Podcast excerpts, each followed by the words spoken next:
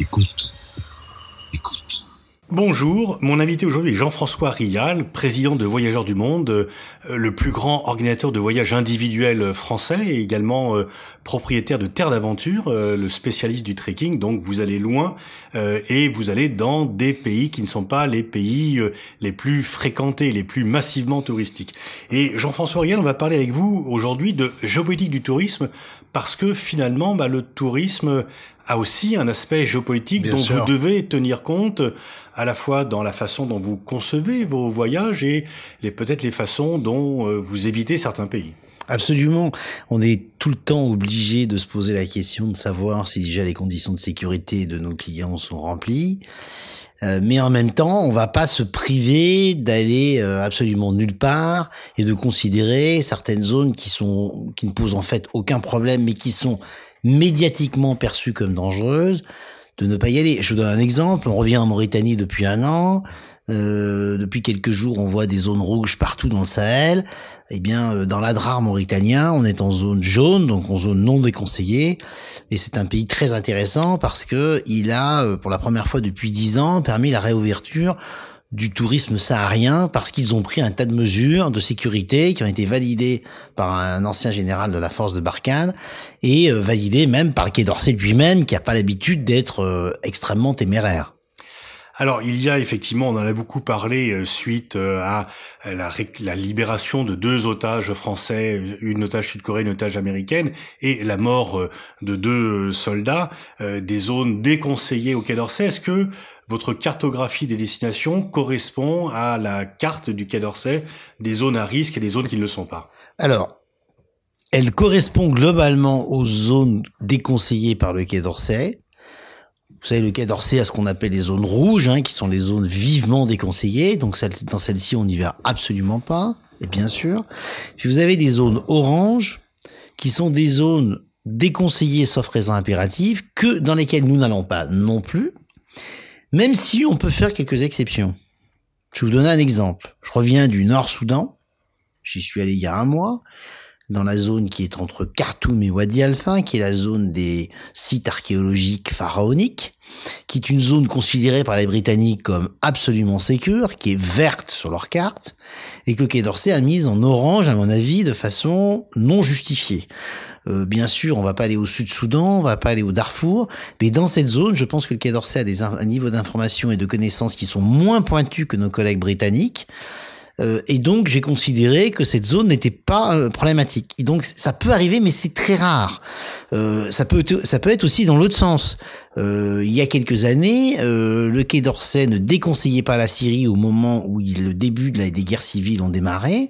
Il y a une 7 ou 8 ans à peu près, je me souviens plus exactement quand.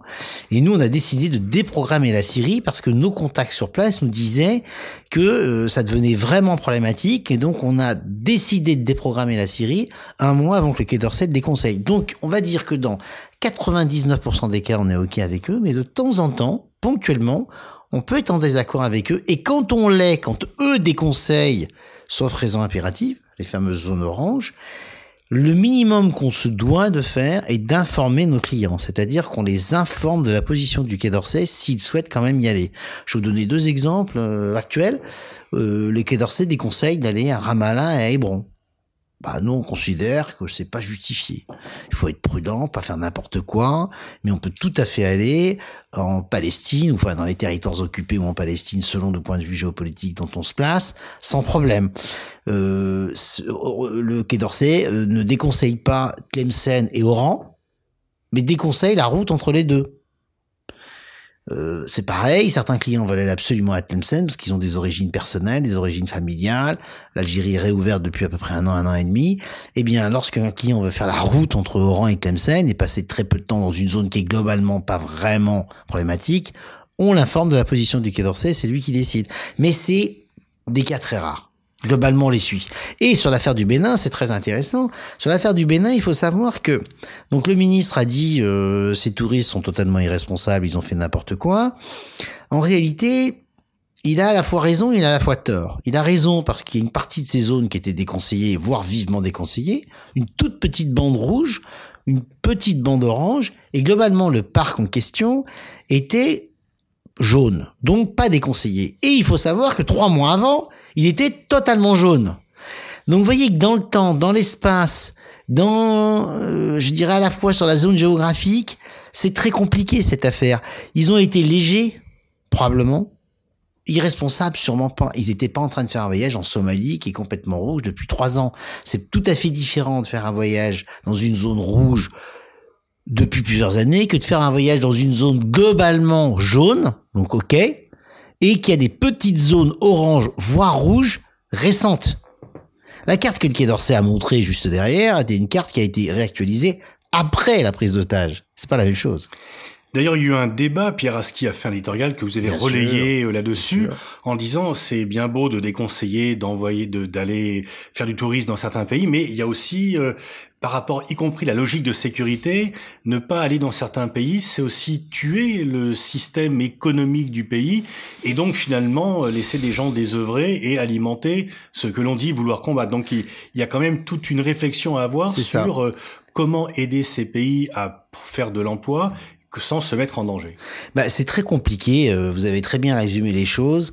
Euh, si vous voulez, si on se place du point de vue du Quai d'Orsay ou du point de vue des agences de voyage que je représente, on n'a aucun intérêt à aller faire du tourisme dans des zones euh, grises, on va dire, parce qu'il n'y a pas d'enjeu économique et ça peut poser des problèmes médiatiques et des problèmes techniques. Bon. Maintenant, quand on a une assurance comme celle sur la Mauritanie, que la sécurité a été rétablie, qu'on peut revenir dans ces zones et qu'on peut aider du coup les populations nomades à revivre du tourisme, il faut y aller, c'est un devoir. Euh, aujourd'hui, euh, il n'est pas certain, il est même extrêmement probable qu'il y ait pas plus de risques dans l'Indra mauritanien que dans le centre de Paris. Donc évidemment que la sécurité peut pas être garantie à 100%. On est dans un monde complexe. C'est plus des guerres, des armées, c'est diffus, ça circule. Toute cette zone du Sahel est finalement condamnée à mort entre guillemets sur le plan économique et touristique parce qu'il y aurait 3 à 400 djihadistes qui circulent dans toutes ces zones et d'ailleurs c'est pour ça que le nord du Bédin a été problématique parce qu'il y a des petites incursions régulières de ces gens qui avant circulaient essentiellement au Niger, au Mali et en Algérie. Et donc, il faut faire vraiment très attention entre dire de totalement condamner le tourisme ou totalement condamner une zone sur le plan économique qui, je vous le rappelle, il y a quelques années, euh, il y avait aucun Touareg qui était djihadiste. Ça n'existait pas. Et aujourd'hui, il y a plein de Touaregs qui sont djihadistes, et en particulier le chef d'Ansardine, qui est celui qui a enlevé les, otages récemment français, et qui était un des ex-guides du voyage d'aventure il y a 15 ou 20 ans. Donc vous voyez bien qu'on fabrique le terrorisme, c'est-à-dire qu'au bout d'un moment, il faut qu'on se fasse très attention. Et aujourd'hui en Mauritanie, moi je suis convaincu qu'avec ce qu'on a, ce a refait avec Maurice Freund, euh, que vous avez soutenu, là soutenu par, euh, souligné soutenu par Pierre Aski, on va euh, remettre du lien social, du lien économique, recréer des emplois, refabriquer des revenus et éviter que ces gens soient embrigadés par le premier, par le premier qui passe. Euh, ils, étaient embrigadés par les trafiquants de cigarettes, ensuite ils ont été embrigadés par les trafiquants de drogue et maintenant ils sont embrigadés par les marchands de rêves terroristes qui racontent n'importe quoi sur l'islam. Alors il y a toujours la crainte du terrorisme, mais on dit à la fois qu'il est partout. En même temps, le Quai d'Orsay n'a jamais fait de recommandation d'éviter pourtant des villes où il y a eu des attentats euh, Londres ou autres. Et donc, est-ce que les recommandations sont pas toujours par rapport aux pays du Sud qui sont présentés comme dangereux et il n'y a jamais eu de recommandation de ne pas aller dans les pays du Nord où pourtant le terrorisme a pu frapper ou frappe encore? Bah, Le Quai d'Orsay, en fait, il est politique. C'est pour ça que le Quai d'Orsay a globalement raison. Mais le Quai d'Orsay doit être regardé comme un point de vue politique et anglais vous l'avez très justement souligné, il n'y a jamais de déconseil. au sens d'avoir un angle de Voilà, voilà, voilà, tout à fait. Pas anglais au sens, mais vous avez bien, vous avez raison de le préciser. En tout cas, euh, il ne déconseille jamais les pays du Nord. C'est clair. Mais, ça va plus loin que ça. Euh, je vous ai donné l'exemple du, du Nord-Soudan, déconseillé par le Quai d'Orsay. Les Anglais ne déconseillent pas. Parce que les Anglais ont des liens avec le Soudan qui ne sont pas les nôtres. Et de la même façon, si vous avez une série d'attentats en Tunisie ou au Maroc, ils vont pas être traités de la même façon par les Français que par les Anglais ou les Allemands. C'est évident. Parce qu'on a des liens avec ces pays qui sont historiques, qui sont très lourds. On est un peu comme chez nous, c'est des pays frères. Donc on va pas déconseiller nos propres pays. Mm-hmm. Vous voyez? Il y a bien sûr des enjeux économiques, mais il y a aussi des enjeux affectifs, culturels. Et donc le Quai d'Orsay doit être pris comme ce qu'il est, c'est-à-dire un point de vue globalement bon, mais sur lequel on a le droit d'avoir des critiques. Et d'ailleurs, quand nous on analyse les pays dans lesquels nous nous rendons, euh, on se contente pas de regarder la vie du Quai d'Orsay quand il est positif. On regarde les Anglais, on regarde les Américains, on regarde les Allemands, on regarde les Suisses. Et c'est très intéressant de superposer ces cartes parce qu'il y a des variations mais complètement dingues. Donc, c'est subjectif tout ça, c'est complexe, c'est variable dans le temps, c'est variable dans l'espace et c'est subjectif. Donc, voilà. Vous avez euh, évoqué la, la, Tunisie. Alors, vous ne faites pas dans le tourisme de masse euh, votre organisme. Enfin, vous avez des, des colères et je pense qu'il y a un syndicat, des, dont je suis vice-président d'ailleurs. Donc, vous consultez régulièrement. Euh, Est-ce que euh, juste après 2011, les, les, premiers attentats ont lieu en 2013 de mémoire. Juste après 2011, il y a eu quand même, on a déserté Complètement. la Tunisie. Et je me rappelle quand même des gens dont je faisais partie. Ils disent si vous voulez aider la révolution tunisienne, bah juste aller passer des vacances là-bas. Bien sûr. Est-ce qu'il n'y a pas une responsabilité? Comment se fait-il que beaucoup de voyagistes ont craint que tout d'un coup, un pays, parce qu'il devenait démocratique ou révolutionnaire, soit moins accueillant sur ses plages que du temps de Ben Ali? Écoutez, ça c'est, je dirais, euh, vous, vous, parlez d'un sujet qui me tient énormément à cœur parce qu'après les attentats qui y a eu en Tunisie, plus un touriste n'allait en Tunisie, euh, plus un voyagiste nous programmait la Tunisie, et nous qui étions un petit acteur sur la Tunisie, alors qu'on a un grand acteur sur l'Inde, l'Égypte, enfin tous les pays culturels, j'ai milité, je suis allé dans tous les médias pour dire mais arrêtez, la Tunisie c'est un pays fabuleux, c'est un pays euh, très intéressant, il faut qu'on les aide. Bon. Et je me souviens, je me suis même heurté à, à mes confrères en leur disant, euh, quand vous rentrez dans une agence de voyage, alors que la Tunisie n'est pas déconseillée, ni par les Français, ni par les Anglais, ni par les Allemands, vous dites à vos clients, c'est dangereux, faut pas y aller. En fait, vous vous comportez comme euh, l'analyse géopolitique de base, niveau zéro de la compréhension de, de, ce qui se passe dans les pays du Sud. Et donc pendant deux ou trois ans, ça a été comme ça, parce qu'en fait, si vous voulez, euh, les agences de voyage et les tours opérateurs ne sont que l'écho, c'est un peu comme les politiques, des citoyens et de l'ambiance médiatique. Il faut avoir une conscience géopolitique forte et une conscience citoyenne forte pour se dire la Tunisie, c'est probablement la lumière du monde arabe, celle qui peut devenir la plus grande démocratie, la première grande démocratie du monde arabe. Et donc, il est urgent d'aller les aider et d'arrêter de se dire que c'est plus dangereux d'aller en Tunisie que d'aller sur la côte d'Azur à Nice. On l'a bien vu d'ailleurs à cette époque-là. L'attentat qui a suivi, il n'a pas été en Tunisie, il a eu lieu à Nice. Voilà. Mais ça, c'est c'est pas facile parce que la vox populi l'emporte. Et il y avait le quand même justement en écho aux remarques précédentes, c'est que la c'est pas le seul facteur bien sûr, mais la crise économique tunisienne qui a forcément alimenté le terrorisme était quand même partiellement due. Il y a la Libye, il y a d'autres choses, mais était quand même partiellement due à la chute brutale du terrorisme après la révolution. Bien sûr, bien sûr, du tourisme, vous voulez dire la chute brutale du tourisme, bien oui. sûr. Mais mais mais mais c'est tout à fait juste parce que le tourisme pèse 10% du PIB à peu près en Tunisie, mais 15 à 20% des emplois. Donc c'est colossal et c'est pareil en Égypte quand on a été totalement démesuré sur euh, l'arrêt du tourisme en Égypte, eh bien euh, on a euh, poussé les électeurs dans les bras euh, des forces les plus obscures de la nation. Donc on a une responsabilité quand on est un citoyen qui voyage. Et d'autant plus qu'on leur demande pas d'aller en Somalie, en Irak, en Syrie ou au Yémen. On leur demande de savoir raison garder et de considérer qu'aller à Vienne, à Londres ou même rester à Paris, c'est pas forcément plus sécure que d'aller se promener à Tunis. Il y a un autre débat par rapport au tourisme, c'est euh, est-ce que l'on conforte euh, les régimes dans lesquels on va si on fait du tourisme?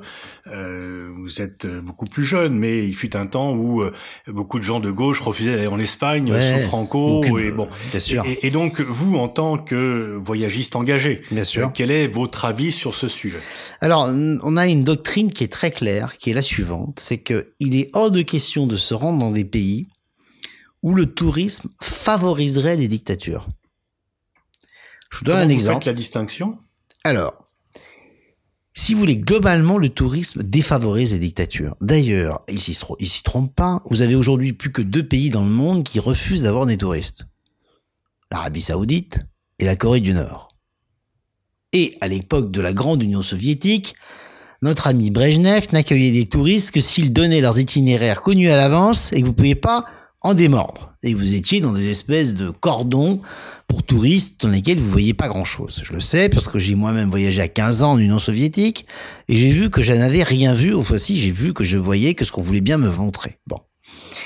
Si vous voulez, quand vous allez dans un pays qui est une dictature, comme la Birmanie il y a quelque temps, ou comme Cuba euh, à l'heure actuelle, ou peut-être même ça, l'est un peu moins maintenant que, que, que ça l'a pu l'être, vous discutez avec les populations locales et vous ne les encouragez pas à soutenir leur dictature. Donc les dictateurs détestent les touristes.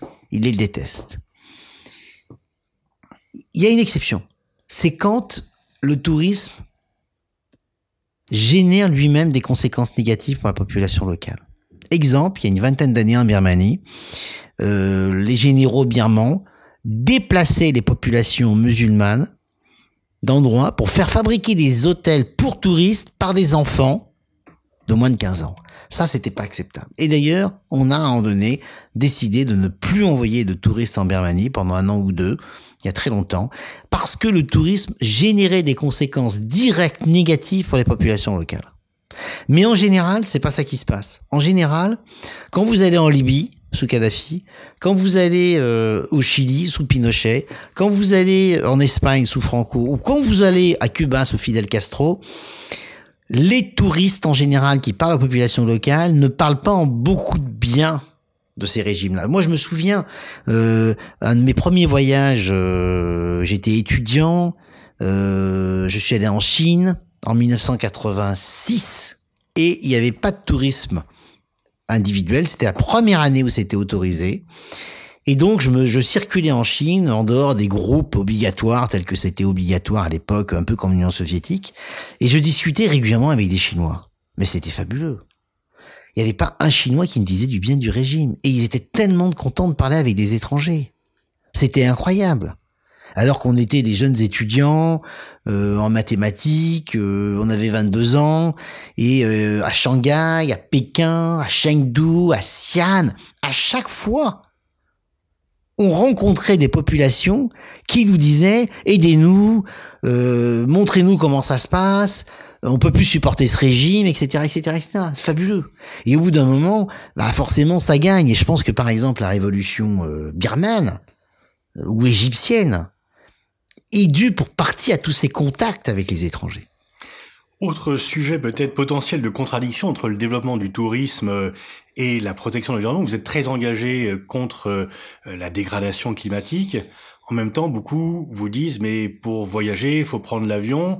Comment, d'une part, enfin, vous avez une petite une charte particulière à Voyageurs du Monde et comment les, les, chiffres, le tourisme, c'est quand même la mondialisation. 70 millions de touristes en 1960, 1 milliard 400 millions aujourd'hui. Exact, exact. Donc euh, forcément, ça prend beaucoup l'avion. Bien sûr. Et forcément, ça pollue. Bien sûr, complètement. Si vous voulez, là-dessus, pour moi, euh, il n'y a pas 50 solutions. Euh, le GIEC nous dit que si on veut limiter le réchauffement à 1,5 degré, il faut diviser par deux nos émissions d'ici 2030 et les rendre nulles en 2050. Donc on a 10 ans pour diviser par deux, 30 ans pour les réduire à néant. En parallèle de ça, l'avion, pèse 3% des émissions, certes, c'est pas beaucoup, mais va peser 7, 10% avec cette croissance exponentielle dont vous parlez. Donc face à ça, pour moi, il y a deux solutions. La première, qui est celle de mes amis écologistes ayatolesques, qui est de dire on ne prend plus l'avion. Ou alors, pire encore, on met des quotas pour les gens en fonction de je ne sais quels critères pour qu'ils prennent X fois l'avion tous les 5 ans. Bon. Moi, je pense, je ne suis pas favorable à cette solution. Je pense, je suis un, un, écologiste convaincu, mais je suis un écologiste libéral. C'est-à-dire je pense qu'on peut consommer moins sur la planète tout en ayant de la croissance. Je ne suis pas favorable à la décroissance qui, je pense, ne sera achetée par personne. Par contre, décroître la consommation de nos matières premières, oui. Alors, qu'est-ce que je propose sur l'avion? D'abord, je note que l'avion est une des rares activités humaines, parmi celles qui émettent du CO2, qui est incapable de faire sa transition dans les 30 ans qui viennent. Donc je ne la traite pas de la même façon que l'électricité, que les voitures ou que d'autres activités qui émettent du CO2 qui peuvent faire une transition à 30 ans. Attention, il faut faire notre transition. À 30 ans, on peut faire voler des avions en hydrogène, mais dans 30 ans, pas tout de suite. En attendant, moi je dis que soit on arrête de voyager en avion, option 1, soit celle que je propose, on annule les effets négatifs des émissions d'avions que nous émettons, des émissions de CO2 que nous émettons. C'est-à-dire qu'on plante, on se débrouille par la plantation d'arbres ou quelque truc que ce soit, d'absorber 100% des émissions d'avions que nous émettons, des émissions de CO2 que nous émettons. Par le temps de la transition. C'est-à-dire que pendant cette transition de 30 ans, on absorbe toutes les émissions que nous faisons. Mais c'est pas suffisant. Il faut aussi économiser. C'est-à-dire que quand on peut prendre le train, on le prend. Il faut bien sûr absorber, je viens de le dire, et non pas compenser. Absorber par rapport à compenser, ça veut dire des projets directs d'absorption, sans passer par des crédits carbone dont on ne connaît pas les origines. Donc des projets directs d'absorption, ce que nous faisons chez Voyageurs du Monde. Hein. On plante 4000 arbres par jour. Troisièmement, vous financez la transition. Vous financez la transition avec une ce que j'appelle une contribution planète qui à la fois absorbe les émissions de CO2 et finance la transition. Et si ça ne suffit pas, parce que le trafic continue d'augmenter trop et émet trop de CO2, on met une taxe kérosène. Je n'y suis pas défavorable. Mais je, je, suis pas du tout contre la taxe kérosène et la taxe carbone en général pour générer des comportements différents sur le plan économique et faire baisser les activités qui émettent du CO2, mais spécifiquement sur l'avion, je pense qu'elle ne sera pas suffisante. C'est-à-dire que comme il n'y a pas d'alternative à l'avion quand vous faites un Paris-Pékin, je pense qu'il n'y aura pas de baisse de, de, trafic Paris-Pékin à, la suite de la mise en place d'une taxe kérosène. Et donc je pense qu'en sus de la taxe kérosène, il faut mettre en place une contribution qui absorbe les émissions de CO2 que vous émettez. Sinon, ça ne servira à rien. Et donc vos clients acceptent de payer plus cher pour avoir cela. Exact. C'est dans affiché en tant que tel. De toute façon, on leur laisse pas le choix. S'ils achètent chez nous, c'est obligatoire. C'est-à-dire que c'est pas une option. Et par contre, on envisage de faire quelque chose qui va aller encore plus loin. À partir de 2020, on va non seulement absorber 100% de nos émissions, mais on va proposer à nos clients de contribuer encore plus, c'est-à-dire d'absorber plus que 100%. 110, 120, 130, 140%, 150%, ce que vous voulez. Pour, pour conclure, et sans tomber dans l'irénisme, et bien sûr vous êtes engagé dans ce métier, est-ce que vous pensez que le tourisme est quand même une façon de rapprocher les gens? Est-ce que c'est un mythe facile ou est-ce que vous voyez une réalité dans cette affirmation? Alors, de connaissance de l'autre. Bien sûr. Alors moi, je, je, me souviens d'avoir eu un débat sur euh, cette affaire de CO2 dont on vient de parler avec Jean-Marc Jancovici, qui est un écologiste polytechnicien brillant, énergéticien, et qui est convaincu qu'il faut arrêter de prendre, de prendre l'avion. Et il me disait, si tu veux continuer à vendre, c'était il y a 5 ou 10 ans, hein, bien avant qu'on ait ce débat très très violent à l'heure actuelle, il me disait, si tu veux... Euh, continuer à prendre l'avion, il faut que tu démontres ce que tu appelles ton utilité sociale. Alors l'utilité sociale du voyage, pour moi, elle est double. Elle est d'abord économique, ça fabrique des emplois, beaucoup d'emplois, c'est l'activité numéro un mondiale hein, dans le monde à l'heure actuelle. Mais surtout, elle a cette vertu que vous venez de décrire, c'est qu'elle est quand même facteur de tolérance et de rapprochement des peuples. Moi, je suis convaincu que quand on va voyager au Maroc, en Égypte, en Inde, euh, au Brésil, on en revient transformé, on en revient plus tolérant, on en revient moins xénophobe, si on l'était.